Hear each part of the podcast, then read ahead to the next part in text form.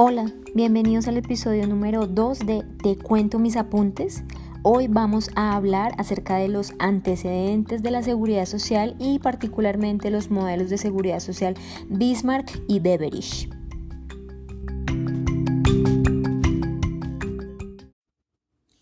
¿De dónde nacen los modelos de la seguridad social?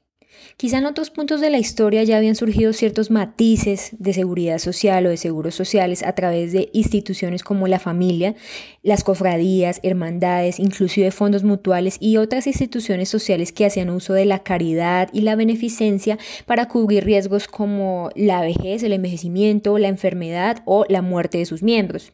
Sin embargo, el momento histórico en el cual la sociedad empieza a hablar de una manera formal y a reclamar asistencia social es a partir de la Revolución Francesa, donde la seguridad social empieza a perfilarse como un derecho de todos a partir del trabajo y también pues que buscaba la garantía subsistencia para los ciudadanos más vulnerables, los pobres, los viejos, los enfermos.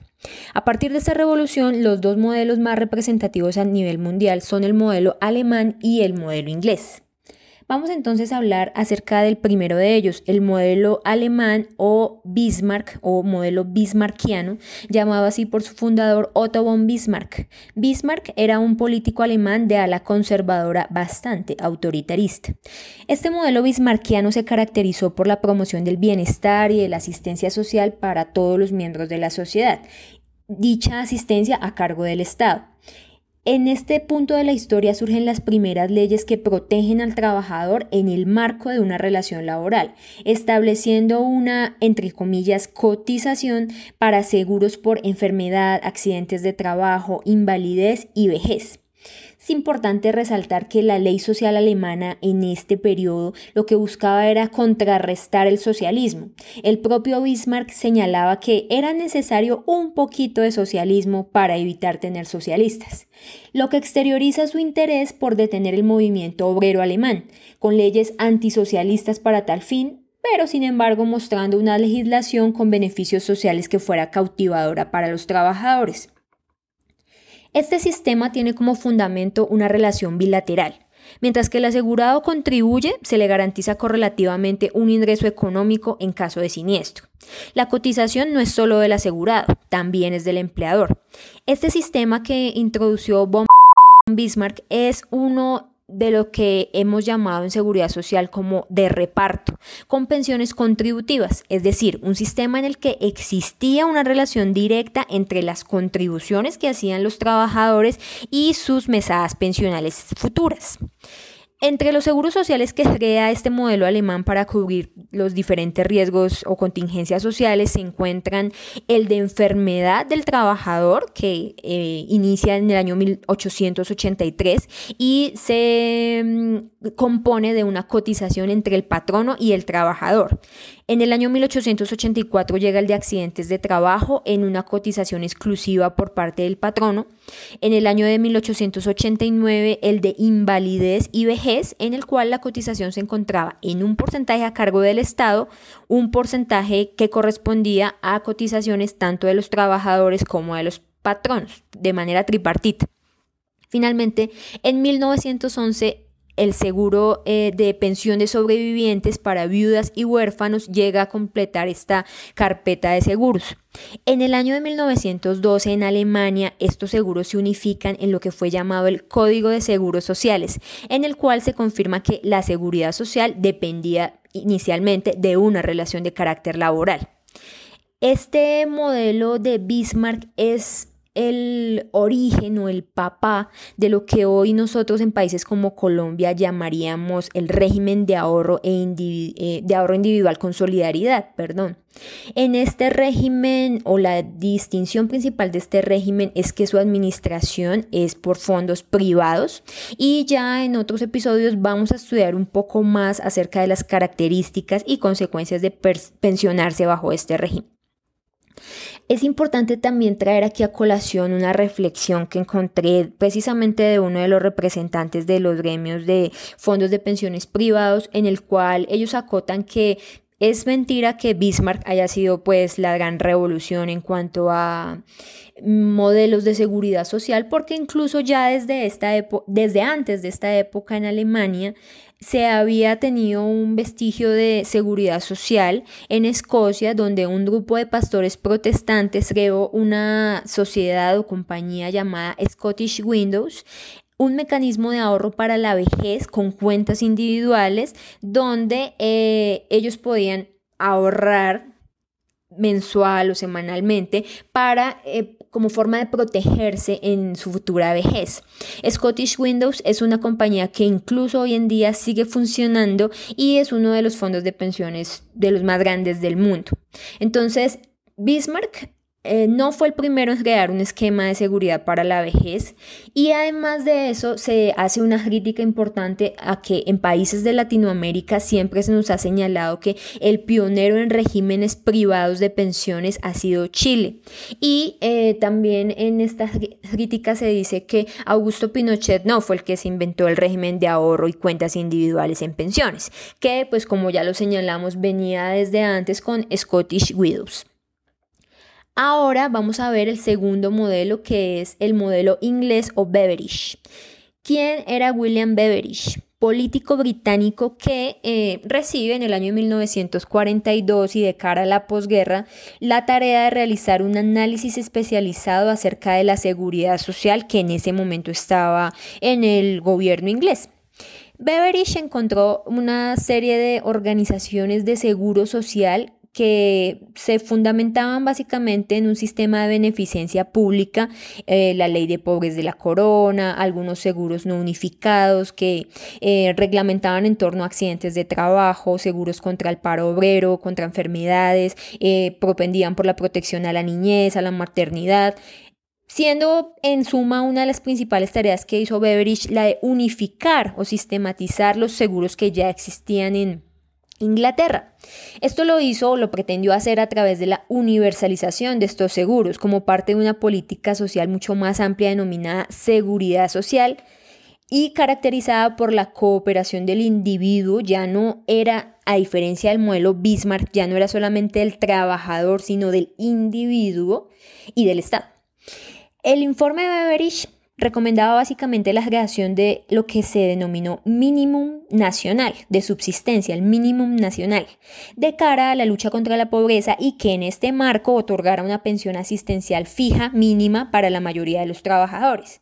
Al mismo tiempo que definió dicha pensión mínima, el informe fue criticado, se destacó una parte individualista en el plan de Beveridge y era que la acción del Estado debía limitarse a redistribuir los ingresos a través de un sistema de reparto social para que cada persona, perdón, cuente con lo mínimo necesario para vivir. Entonces, ¿qué pasaba? Alcanzada esta meta, el Estado daba paso a que los individuos pudieran mejorar ese mínimo a través del libre mercado.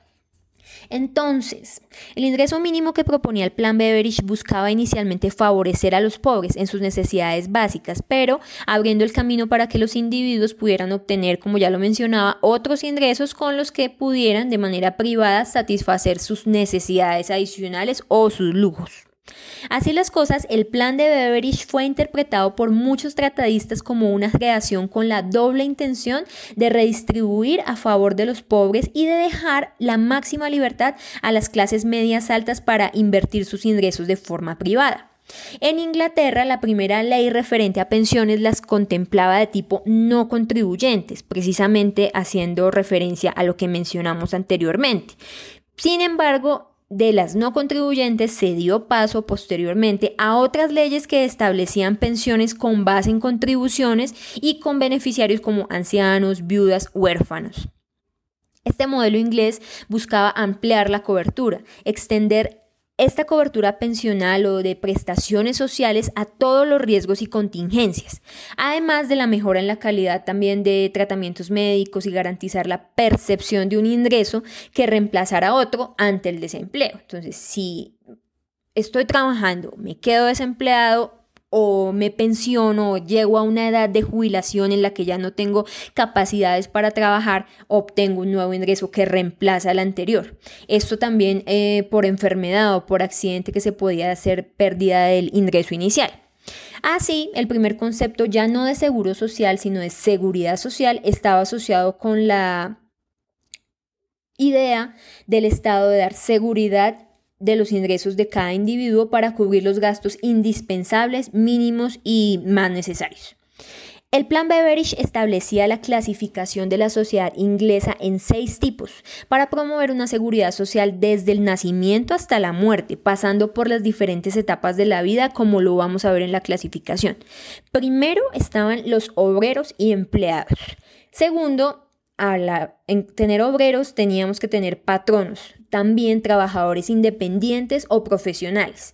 Tercero, amas de casa, Cuarto, desempleados o personas que no tuvieran una actividad lucrativa para diferenciarlos de los trabajadores independientes o de los profesionales.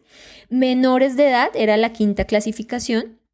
Y finalmente, adultos mayores o retirados o personas ya no aptas para trabajar por vejez.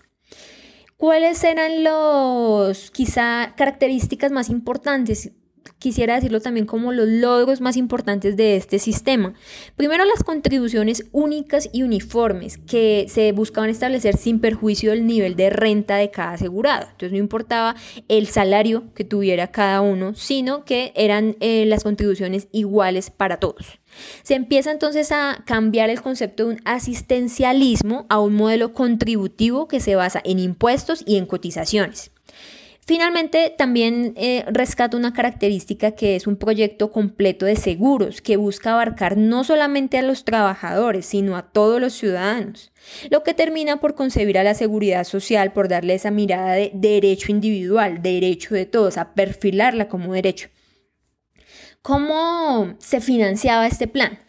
Precisamente el tema del financiamiento fue una de las primeras críticas al plan Beveridge y es dado que este sistema es uno de los padres de los sistemas actuales, es también una de las críticas que se presenta en la actualidad. Entonces, ¿cómo se financiaba el plan Beveridge?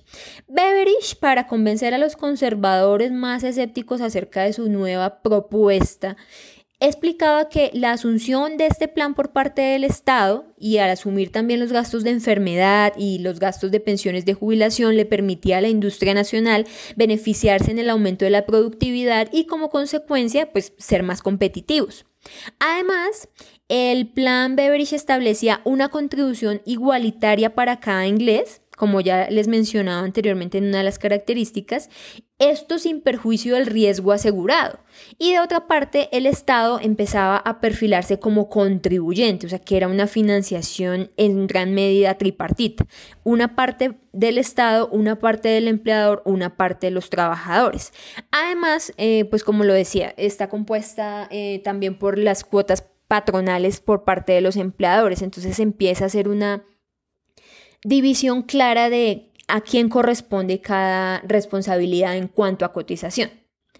Entonces, para resumir el plan Beveridge, tasa fija como beneficio de seguro, Tasa fija de contribución sin perjuicio, como ya lo dijimos y lo reiteramos, de los recursos de cada uno. Además de eso, el plan Beveridge, precisamente en su labor de unificadora y universalizadora, lo que hizo fue en la práctica una unificación administrativa. Entonces, eh, las hoy llamadas administradoras de fondos de pensiones todos tenían los beneficios y los pagos de seguros eran competencia de estos fondos. Se unificó ese manejo administrativo. Además, se dio una extensión o un alcance a los seguros tanto de manera vertical y horizontal. Y pues finalmente es importante que tengamos en cuenta las principales diferencias que surgen entre cada modelo, las características que a su vez son casi diríamos que opuestas con el otro modelo. Entonces, en cuanto a Bismarck, la cobertura dependía de la condición laboral del individuo a diferencia de Beveridge, donde había una tendencia hacia la universalización, que quiere decir que en Bismarck estaba un poco más enfocado a la calidad de trabajador, mientras que Beveridge propendía porque se hiciera una ruptura o una extensión de estos de la seguridad social a todos los individuos sin perjuicio de que tuvieran esta calidad o no. Además, otra característica del modelo bismarckiano es que tenía un régimen de seguros múltiples. Y en el modelo Beveridge se hablaba de una unificación de los riesgos. La protección derivaba de la situación genérica de necesidad. En el modelo bismarckiano, la financiación dependía de las contribuciones del asegurado, del empleador y en ocasiones muy reducidas del Estado. En cambio, en el modelo Beveridge, si bien es cierto, había contribución tripartita, como lo señalamos anteriormente, la principal fuente de financiación era el presupuesto del Estado ya que los porcentajes de patrono y de trabajador eran mucho menores. La cuarta característica que podríamos rescatar del modelo bismarckiano es que la administración, había una administración diferenciada de cada riesgo, ¿sí? incluso de los colectivos que se aseguraban, mientras que como ya les mencionaba, en el Beveridge había una gestión administrativa unificada y pública. Entonces, ya les digo, el Bismarck, el modelo Bismarck da origen a diferentes sistemas de pensiones en el mundo y lo que conocemos en países latinoamericanos como los sistemas de pensiones de carácter privado o administrados por fondos privados. El modelo Beveridge, por el contrario, es el padre de la seguridad social administrada por el Estado. En general, el modelo Beveridge dio inicio a sistemas de seguridad social, como les decía, que propendían por una cobertura universal, pública y por el contrario, el modelo bismarckiano tenía un enfoque más de seguro, de seguro individual, de carácter privado. Con el modelo Beveridge se pasa de un concepto de seguros sociales, como cobertura de ciertas contingencias sociales, al concepto universal de seguridad social, un sistema de bienestar para toda la población. Hay algunos autores como Paul Duran que indican que la seguridad social y el enfoque que los estados den a la misma en el transcurrir de cada generación puede ser articulado conservando sí las estructuras económicas del capitalismo, pero tomando del socialismo medidas relacionadas con qué, con la mejora de vida de las personas y una justicia social, que finalmente, valga la redundancia, es uno de los fines de la seguridad social. Aquí también es importante anotar que en este punto se presenta una ruptura de la seguridad social como concepto exclusivo ligado al derecho del trabajo. ¿sí? Entonces ya empezamos a hablar de seguridad social para, eh, como lo planteaba el modelo Beveridge, para todas las etapas de la vida, desde que naces hasta que mueres. La importancia de analizar los mm, antecedentes y las principales características de los modelos más representativos en la historia de la seguridad social, ¿cuál es?